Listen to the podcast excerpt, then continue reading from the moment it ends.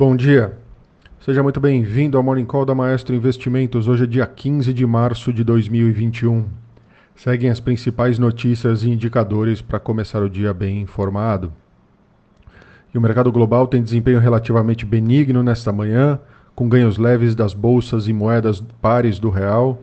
O petróleo avança com dados fortes na China, mas outras commodities estão mistas. Dia ainda reserva vencimento de opções e balanços como o da Eletrobras após o fechamento. Em Brasília, a PEC emergencial será promulgada e Bolsonaro discute trocar é, a troca de ministro da Saúde quando o Brasil passa a Índia em casos de Covid. É, com isso, os índices de mercado agora pela manhã, Tóquio fechou o dia em alta de 0,17%, Hong Kong fechou o dia em alta de 0,33% e Xangai fechou o dia em queda de 0,96%. Londres, nesse momento, sobe 0,39%, é, Paris, nesse momento, também sobe 0,29%. E Frankfurt, também na mesma linha, seguindo uma alta de 0,18% agora pela manhã. Nas Américas não é diferente, o Dow Jones é, futuro sobe 0,34% agora pela manhã. O S&P 500 é, sobe 0,20% agora pela manhã. E o Nasdaq, nesse momento, sobe 0,27% agora pela manhã. Na agenda hoje nós temos o Boletim Focus, semanal, às 8h25 da manhã. E também temos o, o Índice de Atividade Econômica aqui no Brasil, é, a janeiro, às 9 horas da manhã, o IBCBR. Também temos, importante hoje, o Índice Empire Manufacturing, referentes a março, lá nos Estados Unidos, às 9h30 da manhã.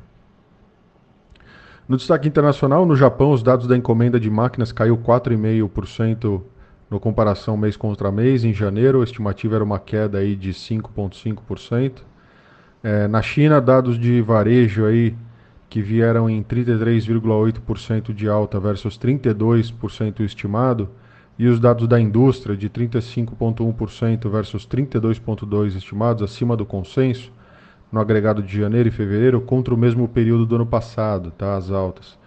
Os dados de investimento vieram é, 35% de alta versus 40,9% do estimativa. E investimento em propriedades é, vieram 38,3% de alta versus 53,4% de estimativa. O desemprego veio próximo do estável, com 5,5% versus a estimativa que era 5,2%. Por sua vez, aí ficaram um pouquinho pior que esperado. Tá?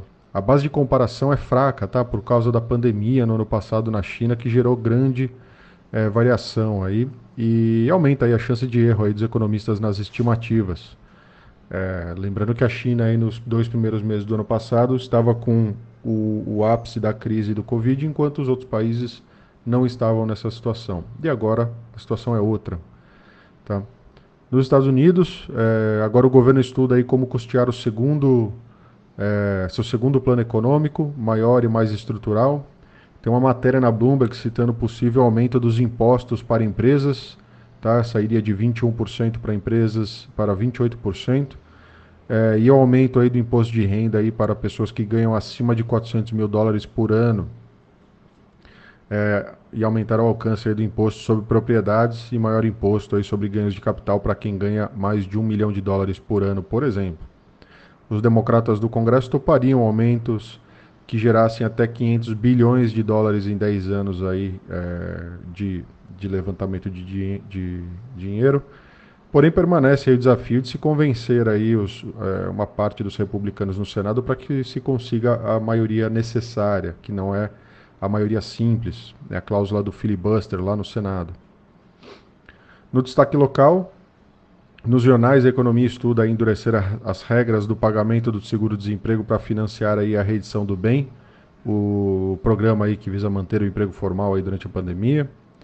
Além disso, o governo deve, deve perder o prazo aí de março para pagamento do auxílio emergencial e se prepara para fazer os primeiros pagamentos na primeira semana de abril, por último, também foi destaque no, durante o final de semana o agravamento da pandemia e a possível substituição do ministro da Saúde, Eduardo Pazuello. Na quarta-feira dessa semana sairá a decisão do Copom sobre a Selic. A XP espera uma alta de 50 é, pontos base na Selic para 2,5% ao ano. É, das 34 casas é, na Bloomberg, apenas três esperam uma alta mais moderada de 0,25% e apenas uma casa espera que a taxa fique parada. O mercado, no entanto, também precifica uma chance um pouco maior é, de vir uma alta um pouco acima de 50 bips, uma alta de 75 bips ou 100 bips. Tá? É, na sexta-feira também o Banco Central anunciou que iniciará hoje uma rolagem dos swaps com vencimento em 3 de maio e também anunciou um leilão extra de 10 mil contratos aí de swap, que soma aí 500 milhões de dólares adicionais para hoje, colocando mais pressão no câmbio. O Tesouro também na sexta-feira, após o fechamento do mercado, divulgou o calendário de leilões aí de títulos públicos do segundo trimestre deste ano. Falando de empresas, então a Eletrobras divulgará seus resultados nesta segunda-feira, após o fechamento do pregão. Também temos a operadora de ferrovias Rumo e o Ministério da Infraestrutura divergindo aí sobre a melhor alternativa para a extensão de 600 quilômetros da Malha Norte o prolongamento da ferrovia de Rondonópolis, é, sul do Mato Grosso, até Lucas de Rio Verde, no mesmo estado. As informações são do valor econômico. A Rumo quer fazer uma obra mediante aditivo aí em seu contrato de concessão que vale até 2079. Já o ministro Tarcísio Freitas, que é o ministro de Infraestrutura, entende aí que construir um trecho tão extenso sem licitação seria objeto de contestação no TCU. No radar de recomendações, o Credit Suisse iniciou a recomendação dos papéis da Mitre com recomendação de outperform, é, com preço-alvo de R$ 17,00 por ação. Já o Itaú BBA manteve a recomendação de outperform para o Bradesco, com preço-alvo de R$ 32,00 por ação, enquanto rebaixou o Banco do Brasil para underperform, enquanto o Santander Brasil diminuiu a recomendação para neutro é, no mesmo papel. A Petrobras também informou na sexta que o mandato da diretoria executiva será estendido automaticamente até que o conselho de administração da empresa delibere sobre a eleição dos novos presidentes e diretores executivos, cujos mandatos seriam encerrados dia 20 de março. É, a Assembleia de Acionistas para escolher os novos conselheiros, incluindo o indicado para ser o novo presidente executivo, o Joaquim Silvio Luna, só ocorrerá dia 12 de abril. É, também aí a Energisa, que controla distribuidoras de energia, tem negócios em transmissão e também geração renovável, prevê ampliar aí os investimentos em 2021 para quase 45%, é, para 3,9 bilhões de reais, contra 2,7 bilhões de reais em 2020.